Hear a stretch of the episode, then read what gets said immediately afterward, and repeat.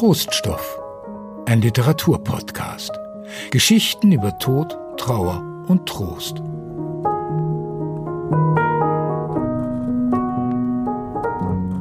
In dieser Folge geht es um eine Wanderung durch die Wildnis, eine bunte Wildnis, die überall sein könnte.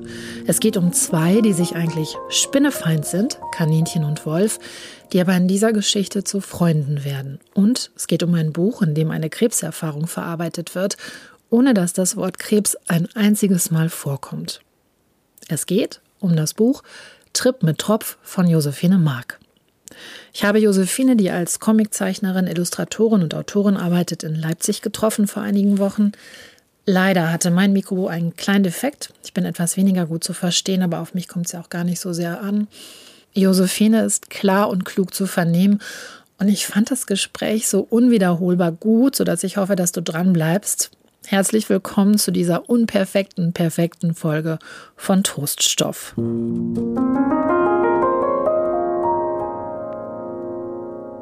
Herzlich willkommen zu einer neuen Folge von Troststoff und vor allem herzlich willkommen dir, liebe Josephine Mark. Vielen Dank, ich freue mich sehr, dass ich dabei sein darf. Josephine, ich freue mich, weil wir über Trip für ich freue mich, weil wir über Trip mit Tropf sprechen. Irgendjemand hatte mal ein Interview mal zu dir gesagt, sag das mal dreimal ganz schnell nacheinander. Und genau das ist mir jetzt passiert. Also Trip mit Tropf heißt das äh, wunderbare Buch, das du gezeichnet hast, illustriert hast, getextet hast, dir ausgedacht hast und für das du auch schon zu Recht viele Preise abgeräumt hast, ähm, aber eben auch viele Herzen erreicht. Und zwar jeden Alters. Und deshalb wollte ich so gerne mit dir sprechen, weil das sehr selten ist, dass ein Buch ähm, von klein bis groß ähm, ja, so viele Menschen so gut anspricht. Ähm, und eine Frage vorab, das frage ich häufig Autoren, was ist denn dir eigentlich lieber? dass ich die Geschichte erzähle oder dass du sie erzählst? Worum geht's? es ist, äh, ich glaube, es ist mir lieber, wenn, wenn du die erzählst, weil es äh, doch immer recht schwierig ist. also allein so, ein, so einen Klappentext zu verfassen, äh, ist man als Autorin oder Autor, glaube ich, sehr froh, wenn das der Verleger macht, ähm, weil es sehr schwer ist, einfach diese, die eigene Geschichte in so eine verkürzte Form zu bringen und weil es natürlich auch äh, nicht sehr interessiert, äh, wie du so äh, wie du das so siehst, was du die, als Quintessenz des Buches erachtest. Ja. Also auf einer rein inhaltlichen Ebene ist es eine Geschichte, treffen sich zwei, nämlich ein Kaninchen und ein Wolf. Und die treffen sich ähm, in einem Waldlazarett. Ähm, das Kaninchen ist krank, es hat Krebs, kriegt Chemotherapie, ne? Mhm. Infusion und es ist dabei Schwester Erdmute, um sich ähm, wieder eine Spritze abzuholen. Und ähm, der Wolf ist auch im Waldlazarett, ähm, will auch versorgt werden. Und da knallt plötzlich ähm, eine Kugel gegen die, ähm, ich sage mal, Antennenstange, gegen die Infusionsstange des Kaninchens. Und dadurch rettet das Kaninchen dem Wolf das Leben. Und dadurch, ähm, ja, Dadurch geht ein Roadtrip eigentlich los, weil, und das ist der erste magische Moment in dieser Geschichte für mich gewesen, ähm, der Wolf dem Kaninchen sein Wolfskodex offenbart. Ähm, und hinter diesem Wolfskodex steckt eine wahnsinnig schöne Idee. Genau, also der, der Wolfskodex, der besagt ja, dass ähm, wenn dir jemand das Leben rettet, dann musst du ihm deinerseits das Leben retten als Wolf.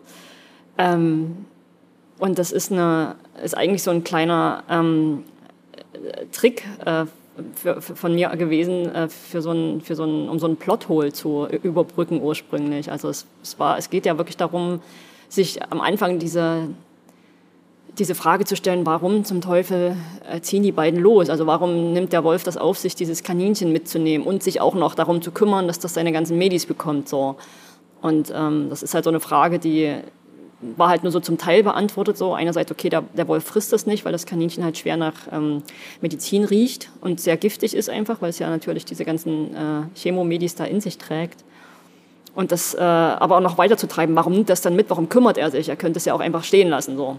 Und da ist dann quasi der, der Wolfskodex daraus geboren. Ähm, und äh, hat für mich aber auch diese ganze Wolfsnatur noch so ein bisschen äh, besser definiert. Also das, da ist dann auch so äh, für den späteren Verlauf der Geschichte, äh, hat der Wolfskodex so ganz viel äh, äh, Möglichkeiten noch geschaffen, weil äh, einerseits diese, diese, diese Wolfsseele, die da so, ne, dieser Lonely Wolf, der halt für sich sein will, oder aber auch das, das Wolfsrudel, was auch ja eigentlich nur für sich sein will und da keine anderen Tiere irgendwie integrieren kann, das geht ja einfach nicht. Dass die aber so eine, so eine Hintertür haben, so eine sehr freundliche. Ne? Du, du rettest mir das Leben und ich rette dir deins. So.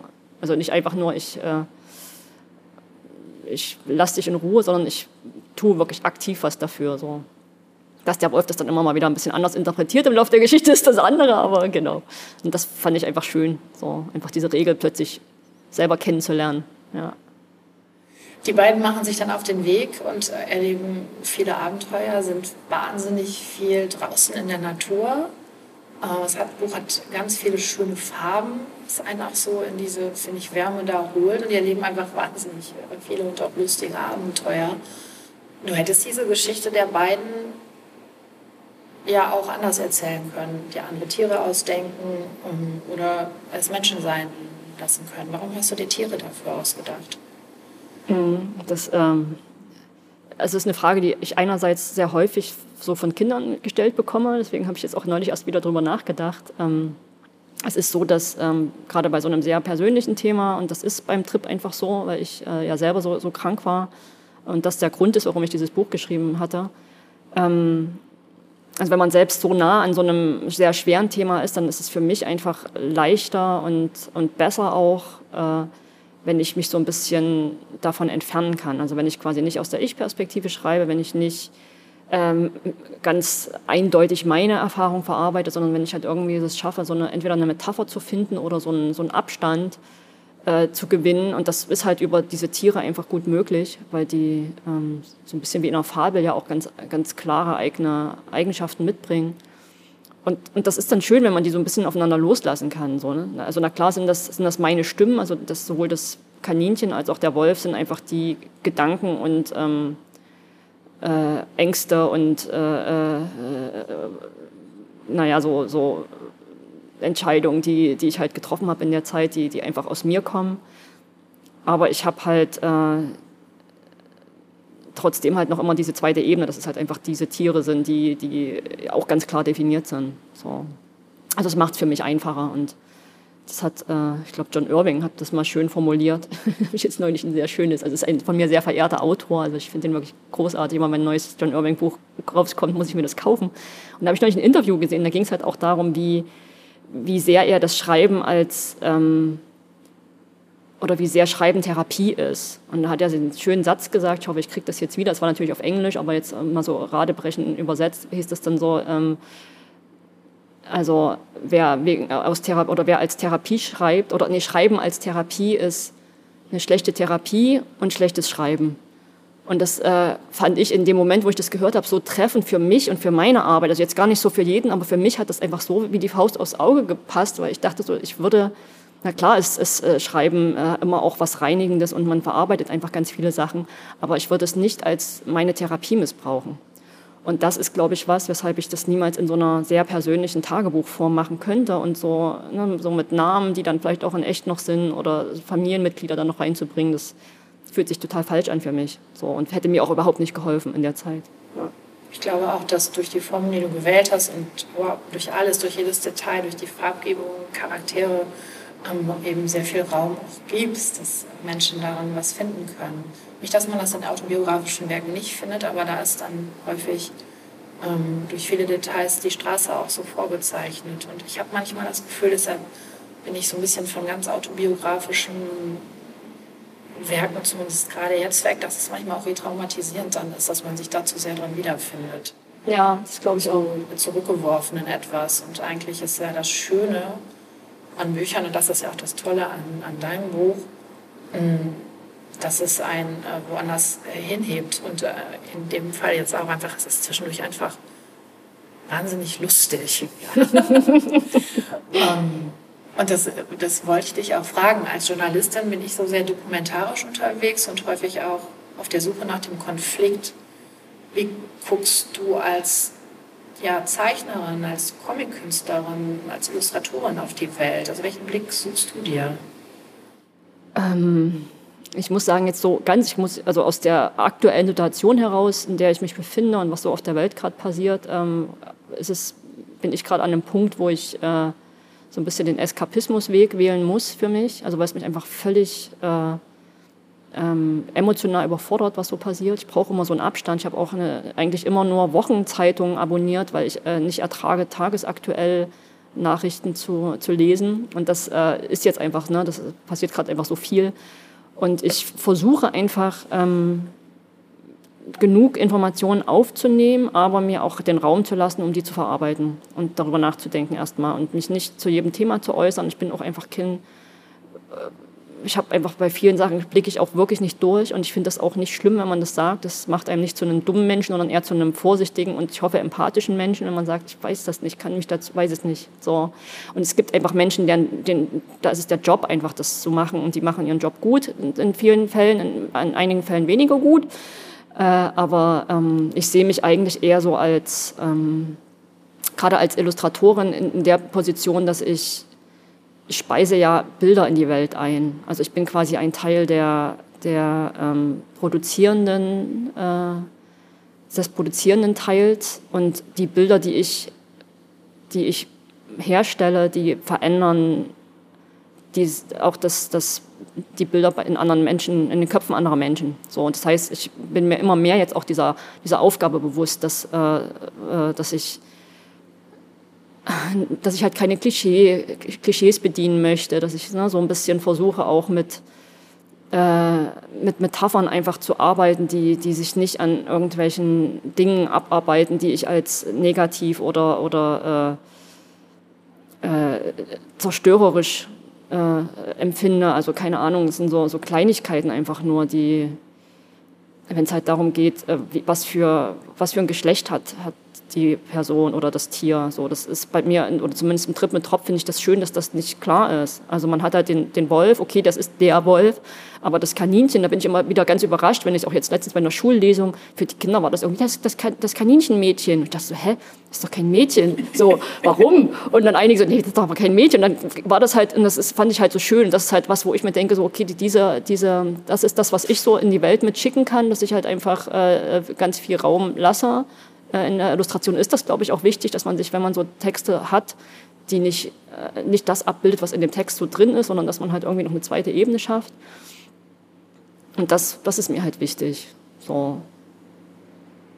Ich weiß bestimmt eine ganz schwierige Antwort, die so ein bisschen verschachtelt ist. Ich glaube, ich während des, während des Redens drüber nachzudenken, ist, glaube ich, nie eine gute Idee. Aber du hast ja, an, äh, ich habe das gelesen und das war mir aufgefallen, weil du das mehrfach gesagt hast in anderen Gelegenheiten, dass du so ein die eine Hälfte des Tages nachdenklich, ähm, vielleicht auch trauriger Mensch bist und die andere Hälfte eben ja.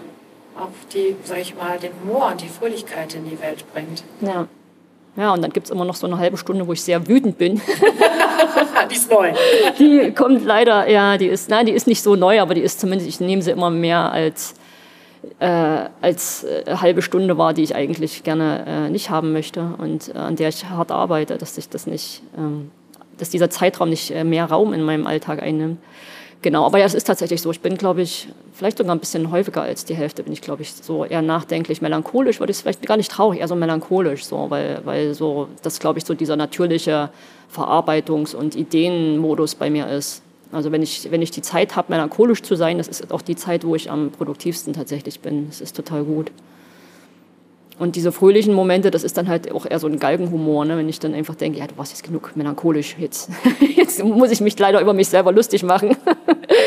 und dann, dann kommt das so von alleine, ja. Und dann musst du das Kaninchen und den Wolf Born to be Wild singen lassen. genau, genau das, den Wolf vor allem, ja. ja. Das tun sie nämlich.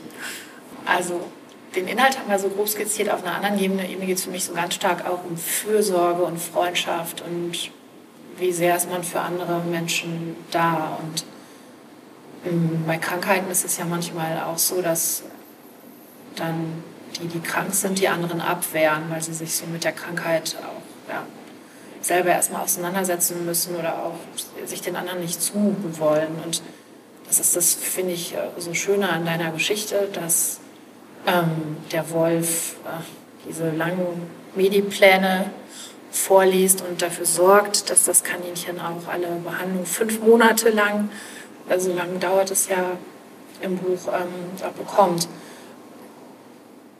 Ist Kranksein im Schutz sozusagen eines Wolfes, eines Freundes an der Stelle leichter?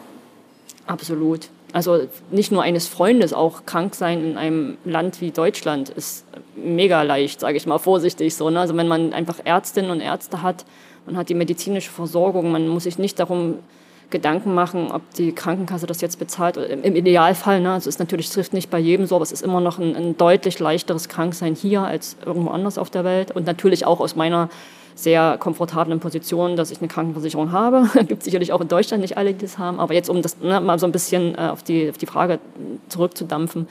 Es ist auf jeden Fall, ich habe das als sehr, sehr angenehm und sehr, sehr äh, ähm, na, so Sicherheit vermittelnd äh, empfunden, krank zu sein. Das ist ganz merkwürdig. Ich habe wirklich während dieser, dieser Therapiephase, wo quasi Chemotherapie, äh, dann, dann Bestrahlung und die OP und dann noch Reha, das ist halt einfach fast ein Jahr gewesen, habe ich mich noch nie so sicher und, und entspannt gefühlt, weil ich einfach mich um nichts kümmern musste, außer so einmal im Monat mit der Krankenkasse telefonieren und da irgendwie einen halben Nervenzusammenbruch kriegen und äh, oder mit der Rentenkasse oder irgendwas, das aber das mal hingestellt. Aber das war im Prinzip war das so, ich, ich musste nicht funktionieren. Das hat keiner von mir erwartet. Ich musste nur einfach immer zu diesen Terminen gehen, mir die Medis äh, äh, abholen und, und dann einfach versuchen, genug zu essen und das drin zu behalten. Mehr musste ich nicht machen in der Zeit. Und ich habe Menschen gehabt, die mich da so ganz doll äh,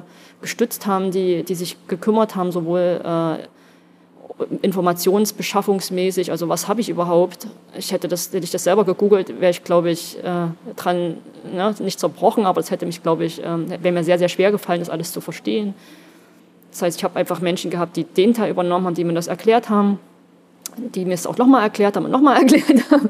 Und das, das ist schon viel wert. So, ich kann, da, kann das gar nicht in Worte fassen, was ich sowohl meinen Angehörigen als auch meinen, meinen Ärztinnen, Krankenschwestern einfach wie, wie dankbar ich denen bin und was, ne, wie, wie sehr ich das einfach wertschätze, was die für eine, für eine Leistung in der Zeit erbracht haben und auch jetzt immer noch erbringen. So, ne? Also gerade im medizinischen Bereich ist es absolut unfassbar.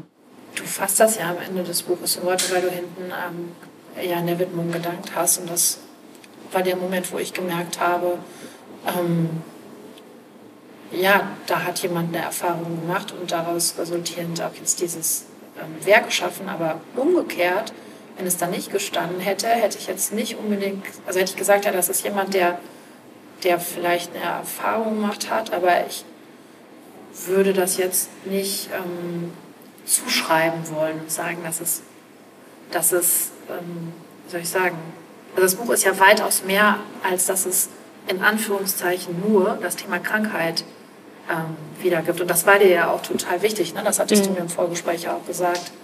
Ähm, so willst du dich ja auch verstanden wissen, dass das eben kein Krankheitsbuch ist. Genau, also es ist eigentlich wirklich ein Buch, das habe ich für, also ganz egoistisch für mich geschrieben in dieser Zeit, weil, ich einfach was brauchte, was, was mich auf eine positive Art und Weise beschäftigt, was ich sicherlich auch zum Verarbeiten benutzen kann, aber was halt in erster Linie wollte ich Dinge machen, die mir Spaß machen. Das ist halt Zeichnen, das ist Geschichten erfinden, das ist äh, gedanklich irgendwo in der, in der, im Wald herumstreifen. Ne, was, das ging ja, ging ja körperlich nicht, aber zumindest gedanklich wollte ich jeden Tag irgendwie mehrere Stunden draußen verbringen. So.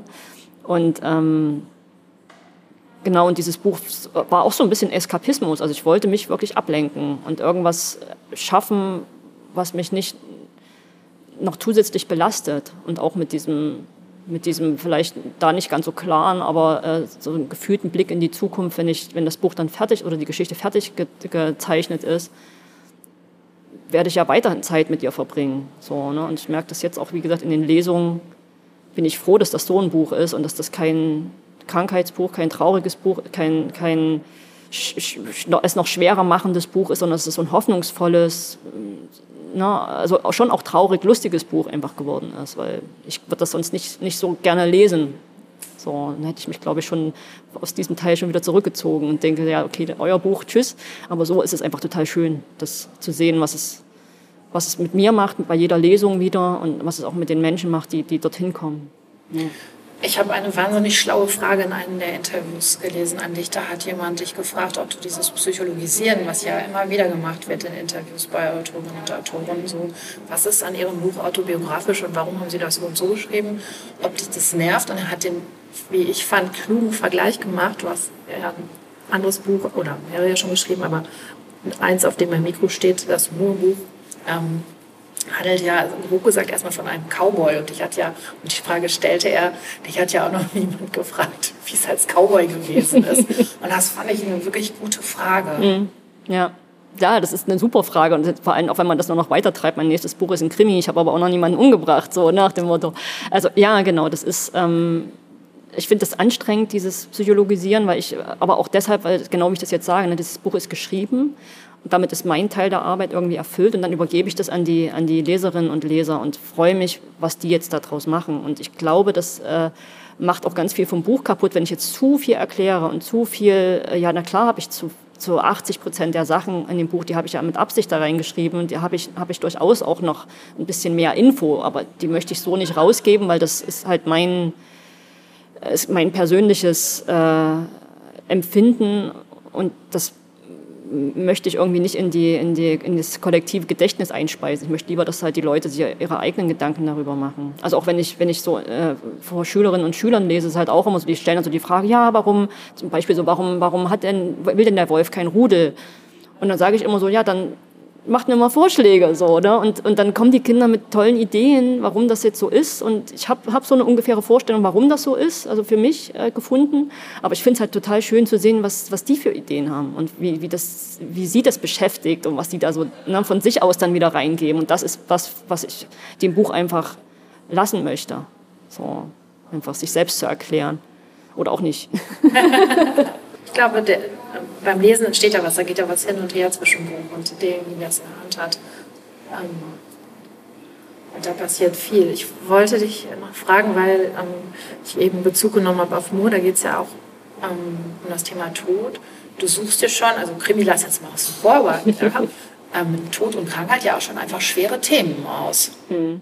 Auf jeden Fall. Also äh, bei dem Krimi gibt es auch noch eine zweite Ebene. So ist das nicht. Also das äh, ist äh, für mich äh, schon so, dass ich in meinen Büchern gerne so die Fragen, die mich beschäftigen, einfach auch ein bisschen ergründen möchte. Also bei Mo war das halt so, dass ich mich mit diesem Thema loslassen im Sinne von, also gar nicht so Tod und Verlust, sondern so ganz ich habe so ganz, ganz grundsätzlich ein Problem damit, äh, mit Veränderungen. Das fällt mir ganz schwer. Das, äh, also Dinge, wo ich das Gefühl habe, ich kann, ich habe die Veränderung nicht selbst bewirkt und äh, äh, ich will das eigentlich nicht. Und ähm, das ist was, was mich sehr an mir zu dem Zeitpunkt, wo ich das Buch geschrieben habe, sehr gestört hat. Also es hat mir einfach das Leben sehr schwer gemacht, weil es da einfach viel mm, freiwillige, unfreiwillige Veränderung gab. Und ich habe mich einfach viel mit diesem Thema beschäftigt und habe versucht, eine Antwort für mich zu finden, die das irgendwie erträglich macht. Also dieses typische, äh, die typische Herangehensweise einer Atheistin wahrscheinlich. Ich kann das leider nicht in einem Buch nachlesen, wie, wie ich mich zu fühlen habe. Ich muss mir jetzt das selber überlegen.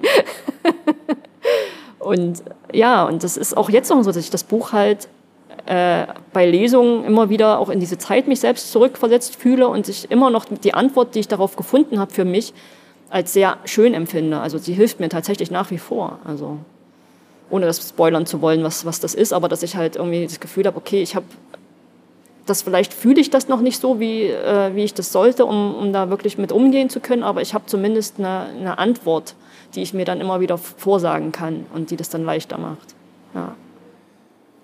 Wenn du sagst, ähm, Atheistin, ich hatte beim Lesen und Gucken äh, trotzdem das Gefühl, es gibt so eine Art Gott und das ist die Natur, weil die einfach unglaublich umfassend, einnehmend, ähm, ja, stützend. Also wenn man das als religiöse Begründung, keine Ahnung, definiert ja jeder für sich anders, aber zumindest ist da etwas, was einfach ähm, wahnsinnig hält, beide oder eigentlich alle ja Figuren in deiner Geschichte. Hm. Ja, also es ist vielleicht, das Religiöse kann man vielleicht durch spirituell ersetzen. Ja. Ne? Das ist, glaube ich, so das, wo ich, wo, ich, wo ich am ehesten sage, ja, das, das, das ist so was, wo ich versuche auch durchaus mich diesem Teil von mir irgendwie so ein bisschen zu widmen und das Erklärung einfach für Sachen zu finden. Und ja, die Natur ist einfach, das ist so mein, mein Kraftort, also draußen zu sein, einfach äh, ein Ort, wo, wo der Mensch nicht äh, sehr, sehr erkennbar präsent ist. So. Also Immer wieder. Das ist ganz merkwürdig. Also auch wenn ich, also selbst, selbst jetzt, so ich bin halt, ich bin ja nicht mehr in der Großstadt so verortet, sondern äh, bin jetzt so ein bisschen äh, aus der, aus der Kernzone Leipzig weg, weggezogen. Und das, äh, früher habe ich, als ich noch in Leipzig gewohnt habe, hat man mir die Parks ganz viel gegeben und dieser Auwald und so. Und ich merke das aber jetzt, wenn ich jetzt hier bin, dass das sich auch schon viel zu, viel zu sehr nach Mensch und äh, Präsenz von, von anderen Menschen anfühlt, um mich hier, hier entspannen zu können. Ich habe jetzt quasi andere Orte gefunden, die noch so ein bisschen zurückgenommener sind. Und ich glaube, wenn, wenn man irgendwie es schafft, so, ein, so einen Ort auch dauerhaft in sich selber zu schaffen, das ist dann, glaube ich, was, äh, dass man nicht mehr so von den Umständen abhängig ist. Das wäre, wär, glaube ich, auch nochmal so ein, der, der, nächste, der nächste Schritt, den es irgendwie zu erreichen äh, gilt, was das angeht. Also wenn wir jetzt über Spiritualität sprechen, ich fände das schon sehr gut, wenn ich äh, irgendwann so viele Fragen mir gestellt habe und Antworten gefunden, dass ich irgendwie das Gefühl habe, okay, ich ähm, kann jetzt auf eigenen Beinen stehen, was das angeht. Ja.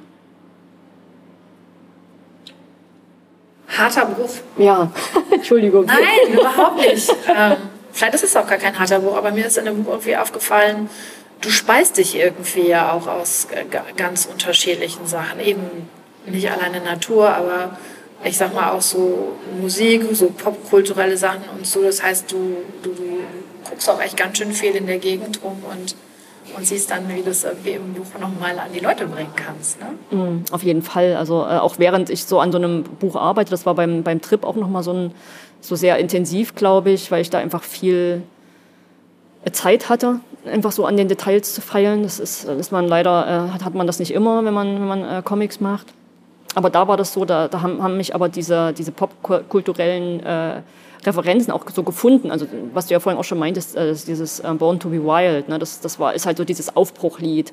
Und ich habe dann, ich habe jetzt den Text nicht so im Ohr gehabt, aber ich habe dann einfach, äh, während ich den, den, den Teil geschrieben habe von dem Buch, habe ich dann gedacht, okay, Born to be Wild würde hier total gut passen. Und wie ist denn eigentlich der Text? Und dann ist es tatsächlich so, dass in diesem, der, der passte wirklich so wie die Faust aufs Auge, weil die dann das als, wenn die das dann als Duett singen, hat der Hase diese kleine Zeile, uh, I never wanna die. Das, das, Das Kaninchen. Das fange ich auch schon so an. Ich sage das, sag das nur deshalb, weil mir der Fehler auch schon passiert ist. Und ich komme vom Lande und müsste das eigentlich gut unterscheiden können. Und dann hat mich jemand, als ich davon erzählte, von dem Buch darauf hingewiesen und auch gesagt, Kaninchen. ja, das ist ein Kaninchen. Und dann wird es auch nicht mehr aufgehen, dann wird es nämlich der Hase und der Wolf. Das stimmt, das stimmt. Stimmt, so ist es. Ja, genau. Sehr gut. Ja, und, und, und, dieses Lied hat quasi diese, diese Überraschung für mich bereitgehalten, dass es einfach diese Zeile gibt, die, die einfach so gut in diese Szene passte und die einfach so, ein, so, ein, so eine, ein, so eine, äh, so, ein, so eine Situation ermöglicht hat, wie das, dass dieses, ne, dass dann einfach so ein krasser Bruch, dieses, dieses ähm, Kaninchen, was gerade in so einem fröhlichen, glücklichen Moment ist und dann kommt halt dieser Windstoß, der ihm da sein, sein, sein Kopffell wegbläst und das ist, glaube ich, was, was ich sehr, sehr liebe, einfach diese Gegenüberstellung von, von diesen beiden Enden dieser, dieses emotionalen Spektrums. Also, dass man immer eine, eine, einen Bruch hat, der, der einfach dazu führt, dass man das viel mehr fühlt, was, was da gerade passiert, so, ohne das aber erklären zu müssen. So. Und es ist halt äh, auch in den Lesungen immer schön, in diesem Moment, ne, alle sind, finden das immer total lustig und dann geht so Schluck okay, ach krass, darum geht's also. Okay, mal gucken, wie es jetzt weitergeht. So. Ja, und das, das mag ich sehr gerne. Also auch in die andere Richtung, also auch äh, in einem traurigen Moment was, was Positives aufzusetzen, finde ich auch sehr, sehr wichtig. Ja. Und das passiert beim, beim Lesen des Buches. Also kann man das auch so häufig lesen, an unterschiedlichen Stellen wieder in die Geschichte einsteigen. Ähm, kommen manchmal bei den Lesungen auch nicht Eltern, Kinder, Erwachsene auf dich zu und erzählen von ihren Geschichten. Ja. Also Weil wer Persönliches in die Welt bringt, erntet ja eben oft auch Persönliches. Ja, ne? ja genau. Also es ist halt immer, es gibt so, äh, es gibt ja unterschiedliche Lesungsorte, die ich so habe, also oft Schullesungen, aber ich habe auch schon in Krankenhäusern äh, gelesen und so. Und das ist halt, da hat man natürlich immer den Fall, ne, dass das dann einfach ganz andere Personen sind. Und ich finde es aber immer sehr, sehr berührend und, und schön, ähm, wenn die Menschen auf mich zukommen und äh, und irgendwie kurz erzählen. So sind oft Angehörige, also viel, viel häufiger Angehörige als Betroffene tatsächlich.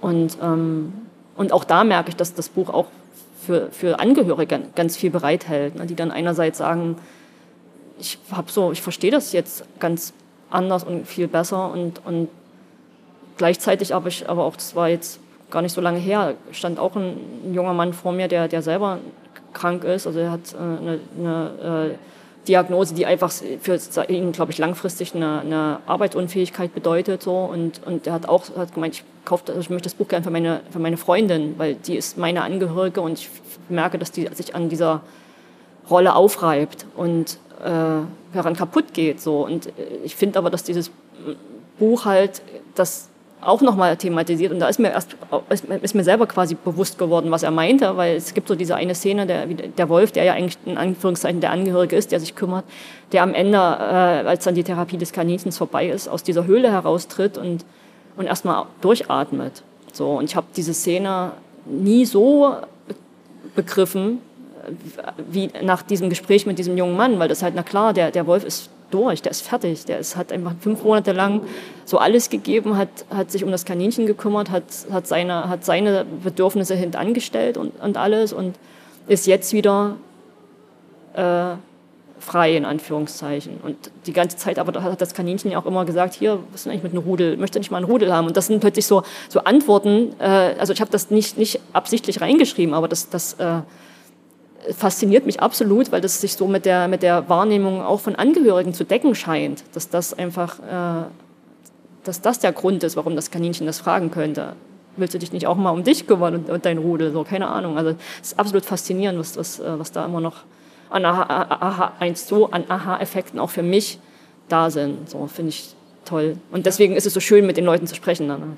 Finde ich auch toll, wenn man das, was man geschrieben hat oder geschaffen hat, nochmal mit einem anderen Blick von jemand anderem nochmal einem selber was klar macht. Mhm. Irre. Ja, total irre. Ja. ja ist auch nochmal ein ähm, starkes Votum für Lesungen. Ich lese ja auch gar nicht so gerne aus ihren Werken vor. Mhm. Ja, ich glaube, das muss man auch, äh, muss man auch, da muss man reinwachsen. So, am Anfang fand ich das auch total gruselig. Bei Comiclesung ist natürlich der große Vorteil, dass die Leute nicht auf mich gucken, sondern auf die Bilder. Das wird ja alles projiziert, quasi jedes einzelne Comicbild und ich lese das dann. Und das nimmt auch nochmal ganz viel äh, Last von den Schultern, weil es meistens halt dunkel ist. Das ist so Kinoatmosphäre eher und ich bin dann so ein bisschen an der Seite. Aber ja, das macht auf jeden Fall was. Auch das, die Geschichte immer wieder so zu durchleben und zu, zu füllen und mich, und mich selbst davon füllen zu lassen während dieser Lesung. Ich, ich mag das sehr. Das ist wirklich toll. Ich habe mal Judith Kerr gesprochen, die ja auch viel gezeichnet hat, vor allem diese Geschichten vom Kater Mock und andere Sachen. Und die hat mal gesagt, ähm, der Text ist eigentlich gar nicht so wichtig. Ich darf durch den Text auf gar keinen Fall den Leuten noch etwas erzählen. Das ist ja im Fernsehen auch so beim Machen, was sie sowieso schon sehen. Mhm. Was heißt das aber für dich auch, sage ich mal, für den Umgang mit deinen Bildern? Also beim Comic ist es so, ich schreibe halt zuerst den Text und mache dann die Bilder. Und da ist genau das, es ist tatsächlich so, wenn, wenn man äh, was ich ja vorhin auch schon meinte bei den Illustrationen, ne? nicht, nicht eins zu eins den Text abzubilden, das ist ja genau das im Prinzip. Und das äh, macht diese zweite Ebene, machen diese Plot Bilder für mich. ja, Plot Holes, genau. Sagt die Experte. Den Begriff habe ich mir gemerkt. genau, und, ähm, und diese Bilder schaffen eine zweite Ebene. Und oftmals ist es auch so, dass beim Zeichnen kommt noch ganz viel dazu. Also auch für mich. Ich habe zwar das, sehe das ziemlich deutlich vor meinem geistigen Auge, was ich so, äh, äh, ne, was, was so wichtig ist, aber es sind dann oftmals die kleinen Details, die nur, die nur in dieser Zeichenebene erst dazukommen, wo ich dann denke so, ach wie krass, na klar, so, so interagieren die beiden miteinander und dadurch haben die dann auch nochmal, also das ist also, das würde ich meinen Schauspielern Regieanweisungen geben. So, ich habe halt zwar diesen Text und da habe ich das geschrieben, aber dann sitze ich ja trotzdem äh, direkt neben der, der, Kamerafrau und sage als Regisseurin auch nochmal, okay, jetzt aber pass mal auf, mit deinen, die Haltung muss jetzt so und so sein. Das ist das, was die, die Bildebene macht. Das heißt, da werden die Figuren eigentlich erst lebendig. Und ich erfahre erst, okay, wie, wie guckt denn der Wolf, wenn er irgendwie so ein bisschen zweifelt? Und wie ist denn das, wie guckt denn das Kaninchen, wenn es Schmerz hat oder Angst oder sich freut, so, ne, wie, wie extrovertiert ist es denn in seinen Bewegungen und so? Und das ist, diese Ebene entsteht halt beim, beim Zeichnen erst. Und das ist auch nochmal so ein, so ein magischer Moment. Es ist total toll, also richtig äh, eine, eine, Welt zu erschaffen und die Figuren zum Leben zu, oder auf dem Blatt zum Leben äh, erwachen zu sehen. Ist, äh, ich liebe das, ja. Das ist großartig. Oder ich erinnere mich gerade, wenn man weiß, okay, man fährt mit Medikamenten für Monate jetzt durch die Gegend, aber Gott sei Dank hat man auch genug Knoppers dabei. genau.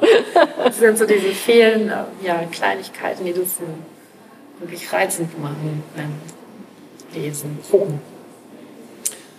Ähm, ich will das Ende nicht vorwegnehmen, aber ich habe selten so gelacht über das letzte Wort in einem Buch wie bei Trip, bei Tops. Ähm, und ich will das Ende auch für die Menschen, die das Buch noch nicht gelesen haben, aber noch lesen wollen, auch nicht vorwegnehmen. Aber ich fand es vorhin interessant, als du gesagt hast, ähm, dass du dir sehr, also dass du heute noch gut mit dem Buch bist. Und ich habe mich gefragt, Krankheit, ähm, da gibt es dann irgendwann eine Diagnose und dann sagt jemand vielleicht, ja, jetzt sind sie geheilt oder wir sehen uns nächstes Jahr wieder zur Kontrolle. Wird man Krankheit, also wird man Krankheit los, auch wenn man seinen Weg bis dahin erstmal gemacht hat und sagen kann, ich habe die Chemotherapie alles verstanden oder ist es einfach auch im Kopf, im Leben ein ständiger Begleiter? Also ich kann da nur für mich sprechen. Ich habe ähm, da ganz unterschiedliche Antworten zugehört bisher, also auch durch, durch Menschen, die ich getroffen habe während dieser Zeit und so. Und jeder hat da ganz andere Ängste und so weiter und so fort. Für mich ist das so, dass ich ziemlich im Augenblick war in dieser Krankheitsphase. Also ich habe einfach wirklich immer nur geguckt, was, was ist der nächste Schritt und ähm, habe deshalb, äh, also habe hab den Text ja auch geschrieben, als ich noch mittendrin krank war und es noch gar nicht so klar war. Und ich glaube, das ist auch das, was das Ende so ein bisschen widerspiegelt, einfach zu sagen, ich bin, ich muss jetzt nicht weit in die Zukunft, ne, ohne zu spoilern, sondern einfach das, diesen, diesen Moment einfach zu haben und äh, und das ist, glaube ich, was. Und die, das, äh, also ich habe die Krankheit, glaube ich, nicht abgeschlossen, so wirklich. Also ich bin immer noch in, in so Nachkontrolle und so und das, ich weiß das noch, aber dieser, dieser, das ist mir nur bewusst, wenn ich tatsächlich jetzt im Krankenhaus bin und diese Untersuchung mache. Und äh, zum Glück habe ich, äh, hab ich nicht diese Angst davor, dass, dass der Krebs jetzt wiederkommt, also ich, äh, sondern ich konzentriere mich halt auf das Jetzt. Also ich, ich, wie der Wolf das ja sagt, wir können auch heute bei einem Motorradunfall sterben. Das äh, wissen wir ja nicht. So. Und das ist, glaube ich, was, also ich glaube schon, dass, dass zumindest mein Gehirn da einen sehr starken Mechanismus des, der Verdrängung hat und des Nicht-Erinnern müssen so aber ich habe natürlich, bin natürlich durch diese Phase verändert worden. So. Aber vielleicht deshalb äh, fällt es mir jetzt auch leichter, weil ich einfach festgestellt habe, dass ich viel, viel stärker bin, als ich das vorher gedacht hätte. Also als ich noch zu den Gesunden gehört habe, dachte ich immer, wenn mal irgend so eine krasse Lebenskrise kommt, wenn du oder jemand anderes krank wird, du wirst da dran zerbrechen. Das wirst du nicht überstehen. So. Und na, was ich auch vorhin meinte mit diesen Veränderungen, die man nicht, nicht erträgt. So. Und das habe ich so festgestellt, dass das, das ist, trifft für mich gar nicht zu. Ich bin eigentlich ziemlich aufgeräumt, wenn es hart auf hart kommt. So, das hätte ich nie gedacht. Also ich bin halt eigentlich eher so ein ängstlicher Typ im Alltag. Ich muss auch immer alles vorbereiten und muss meine ganzen Zugfahrten akribisch planen und äh, wissen, wo das Hotel ist, wo ich dann hin muss und habe auch immer viel zu viele Sachen in meinem Rucksack, die ich brauchen könnte, inklusive Besteck und Feuerzeug, obwohl ich gar nicht rauche. Weil Feuer irgendwo machen willst? Weil ich ja irgendwie mal in die Verlegenheit komme, obwohl das Besteck hat mir schon echt mehrfach die, das, die Mahlzeit gerettet. Aber sowas, also ich habe... Ähm, bin da eher so äh, positiv überrascht worden in dieser Zeit. Und ich glaube, das ist auch was, weshalb ich jetzt mit viel mehr Zutrauen auf viele Dinge äh, blicke und sage, die Krankheit ist nicht weg, es ist halt, sie ist jetzt, sie ist nicht mehr da, aber es kann die nächste Krankheit kommen, ja. Und es kann Krankheit, was ich viel schlimmer finde, ist, wenn Menschen in meinem Umfeld krank werden, ganz schlimm. Das ist einfach was, wo man gar keine Kontrolle mehr hat und wo man auch nicht sagen kann, äh, ist die Person dann stark genug und wie geht sie damit um? Das ist, glaube ich, was, wenn man nur so Beobachter ist, ist das unerträglich. Aber auch das ist was, das habe ich nicht unter Kontrolle.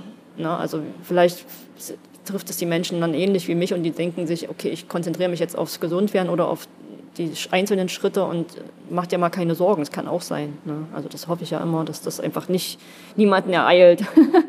Egal ob äh, Freund oder Feind, das, man wünscht das einfach niemanden. So. Aber du stehst dann die eine Frage von vorhin an, die Begleitung bei der Krankheit. Äh, du hast eher wie das Kaninchen, aber eben auch den Wolf und andere ja zugelassen. Also du hast ja gesagt, okay, Mhm. Ähm? Und das meinte ich damit, wenn man jeder hat das Recht dazu, ähm, sich auch einzuregeln und zu versuchen, alleine etwas ähm, durchzustehen oder durchzugehen. Aber das Kaninchen sagt ja auch, okay, crazy Sache, aber ich gehe mal mit. Ja, ich gehe mal mit, genau. Wobei ich äh, auch da, noch so ein bisschen, wahrscheinlich muss man es auch unterscheiden, also der Wolf ist, äh, ist schon auch zum Großteil ich selber. Also ich habe auch mir selber gesagt, du kommst jetzt mal mit. So, ne? also, und äh, ich habe auch selber äh, äh, Angehörige zurückgewiesen und gesagt, ihr müsst jetzt mal bitte, ich kann jetzt nicht auch noch eure Ängste auffangen, lasst mich mal. Also so, das ist, und ich habe aber zum Glück einfach Menschen, die die, die das äh, verstanden haben und die das nicht böse gemeint haben und die einfach versucht haben, mir wirklich zu helfen und nicht ihre eigenen Ängste irgendwie äh, äh an mir noch abzuladen, nachdem das einmal formuliert war, einfach zu sagen, okay, ich, okay, wir verstehen jetzt, wie wir dir helfen können, indem wir eben nicht noch mehr draufpacken bei dir so. Und die haben das dann unter sich ausgemacht. So. Und das, da bin ich auch total dankbar. Ne? Also das haben wir dann später, äh, haben, haben wir darüber sprechen können, so, ne? aber das, in der Zeit war das einfach wichtig. Und das ist halt auch was, was ich, was ich glaube ich, wenn mich jemand fragt, ja, was kann ich, ich, hab, ich, bin jetzt Angehöriger oder ich habe ich hab jemanden im, Umfeld, wie kann ich denn helfen? Ist halt immer zu sagen, ja, frag halt, frag, was die brauchen. Frag, vielleicht ist es einfach nur ein mal ein Essen zu kochen oder mal die Wohnung aufzuräumen, mal durchzusaugen, durchzulüften. Wenn du halt den ganzen Tag nicht aufstehen kannst, sind es diese Kleinigkeiten. Du musst jetzt nicht, oder einfach mal nur zuzuhören oder da zu sitzen. So, das sind so ganz viele Sachen, die man so tun kann. Aber da ist jeder anders. So. Aber das ist ja ein ganz wichtiger Punkt, wenn wir so hilflos sind. Ähm, manche Menschen sagen dann ja, ähm, sag Bescheid, wenn du was brauchst. Und derjenige, der das brauchen würde, der sagt halt nicht Bescheid, ja. weil er das gar nicht kann. Ja. Und ähm, bin da auch nicht immer gut, aber ähm, man muss sich tatsächlich dann aufdrängen und sagen, ich habe die Hühnersuppe oder den Kuchen ja. gemacht für dich. Und das kann gar nicht so falsch sein. Ja, auf jeden Fall. Genau das. Also diese kleinen, diese kleinen Sachen sind das, glaube ich, die man braucht. Also die, die einem den Alter oder ganz das Allerbeste, ruft bei der Krank kümmert euch um den ganzen Behördenscheiß. Da wird keiner Nein sagen. Also macht das. Kümmert euch darum, dass die, dass, dass die Betroffenen ihre, ihre schwer beschädigten Ausweise bekommen und das nicht sich da selber kümmern müssen. Das, das sind wirklich die Dinge, die einem wirklich helfen. Und ne, wenn dann irgendwie so, was kann man denn überhaupt noch essen? Ich, ich überlege mir ein schönes Gericht, dass es trotzdem schmeckt. So. Das sind so, so Sachen. Ja, aber es stimmt schon, die, die, die gut äh, dosierte Übergriffigkeit, das ist, glaube ich, was, ähm, wo man selber so ein bisschen auch über den eigenen Schatten springen muss und überlegen muss, okay, ist das jetzt schon grenzwertig übergriffig oder ist es hilfreich übergriffig? So und ja. Es ist immer schwerer, das für andere zu, zu machen, das stimmt, als für sich selber, ja. Ist das dann quasi der Wolfskodex, der Josephine mag? das ist, gefällt mir sehr gut, ja. Wahrscheinlich, ja. Ja. Also die Empathie nicht zum Mitleid werden zu lassen, sondern wirklich zum Einfühlen und, und auch einfach, vielleicht ist es, sind viele Sachen, fühlen sich dann einfach ganz anders an, wenn man, wenn man drinsteckt. Ja. Und dann begreift man es erst. Es ist wahrscheinlich wirklich, wenn man einmal so eine, egal was es ist, wenn man es einmal durchgemacht hat dann, und sich dann erst wirklich einfühlen kann, dieses Ich lauf mal in deinen Schuhen, das ist, äh, ist einfach eine, eine Begrifflichkeit, die habe ich früher nie so verstanden, aber auch jetzt, das kann man ja wirklich auf alles übertragen, so, ne? also auf jede, auf jedes Verständnis, was man für seine Mitmenschen aufbringen sollte und äh, es eben nicht nur zu tolerieren, sondern es zu verstehen so und äh, sich einzufühlen, ohne aber sich von den Gefühlen so überwältigen zu lassen, sondern einfach ein Gefühl dafür zu haben, wie kann das, was kann das denn mit dir machen, wenn du in dieser und dieser Situation bist. So, ja. Mich beschäftigt einfach dieser Titel die ganze Zeit so, weil er natürlich wahnsinnig gut klingt, weil er so gut passt. Mhm. War der, und vielleicht auch ans Ende jetzt so kommt, war der am Ende oder war der am Anfang? War das klar? Ähm, ich habe äh, so ein, ich, was, ich, was ich immer mache, ist, wenn ich so ein Buch schreibe, dann suche ich mir erstmal so einen Arbeitstitel, der sehr eindeutig ist. Also es ist einfach, das ist nicht, das bin ich nicht kreativ oder irgendwas. Und bei diesem Buch war der Arbeitstitel tatsächlich einfach Road Trip mit Tropf. Also weil es ein Roadtrip ist und weil der Tropf da so eine, so eine Rolle gespielt hat. So. Und das ist dann für den, für den finalen Titel habe ich das einfach nochmal eingekürzt. So, also da hat wirklich bis, zum, bis ganz zum Schluss war das so ein bisschen mein, mein, mein anvisiert. Also, nee, es gab vorher gab es noch einen anderen, der, der hieß das nackte Kaninchen. Weil dabei trägt auch, das Mütze. Dabei trägt das Mütze, genau. Und das hat dann aber zu sehr an die nackte Kanone erinnert. Ähm, also diesen unsäglichen, äh, ich weiß nicht, ist der gut, ist der schlecht? Ich weiß es nicht mehr. Wahrscheinlich, wenn man ihn heute noch mal guckt, ist er schlecht. Ist unfassbar schlecht und schlecht gealtert vor allem, dieser Film. Egal, jedenfalls, ähm, ja, das war, aber das war auch, den fand ich zu dem Zeitpunkt gar nicht so schlecht, weil es, weil es auch eher so dieses, dieses Nacktsein im Sinne von ausgeliefert sein so ein bisschen transportiert hat. Aber dann habe ich das einfach, habe ich diesen Dateinamen geändert in Roadtrip mit drauf und äh, finde auch jetzt immer noch wieder, auch bei diesem kurzen Titel gibt's äh, gibt's so Leute, die dann auf mich zukommen und sagen, ja, bei dem, ja, aber wer ist denn jetzt, wer ist denn der Tropf, das Kaninchen oder was? Und dann dachte ich so, ah, na klar, der arme Tropf, das gibt's ja auch noch. Und ich fand das auch wieder so großartig, dass selbst dieser Titel, der nur aus drei Worten besteht, von dem ein eine Konjunktion ist, äh, dass auch da noch so viel Interpretationsspielraum ist. Super. Ja. ja und, der, und der ist natürlich sehr catchy und sieht doch auf dem Titel, auf dem Cover sehr gut aus und so. Das äh, erfreut dann auch mein Illustratorinnenherz. ja. Ich sage vielen Dank, Josephine, das ähm, Nachdenken und Erklären von Wolfskodexen und anderen. Aber vor allen Dingen vielen Dank für dieses Buch. Das ähm, ja, wärmt einfach und ich hoffe, es werden sich noch viele, ähm, viele kleine und große Menschen angucken. Dankeschön. Ich habe auch äh, sehr zu danken. Es war ein wunderschönes Gespräch. Es hat mir auch sehr viel Spaß gemacht, noch einmal auf, in dieser Art, auf diese Art und Weise in das Buch so einzutauchen und nochmal drüber nachzudenken. Und, das ist, glaube ich, genau das, äh, weshalb ich immer noch mit diesem Buch mich so verbunden fühle und es total schön finde, wenn es einfach Menschen gibt, die mir dazu Fragen stellen und die da äh, mit mir zusammen drüber nachdenken. Das ist also vielen Dank für das Gespräch. Es war sehr, sehr schön. Danke. Troststoff, ein Literaturpodcast. Geschichten über Tod, Trauer und Trost. Ende.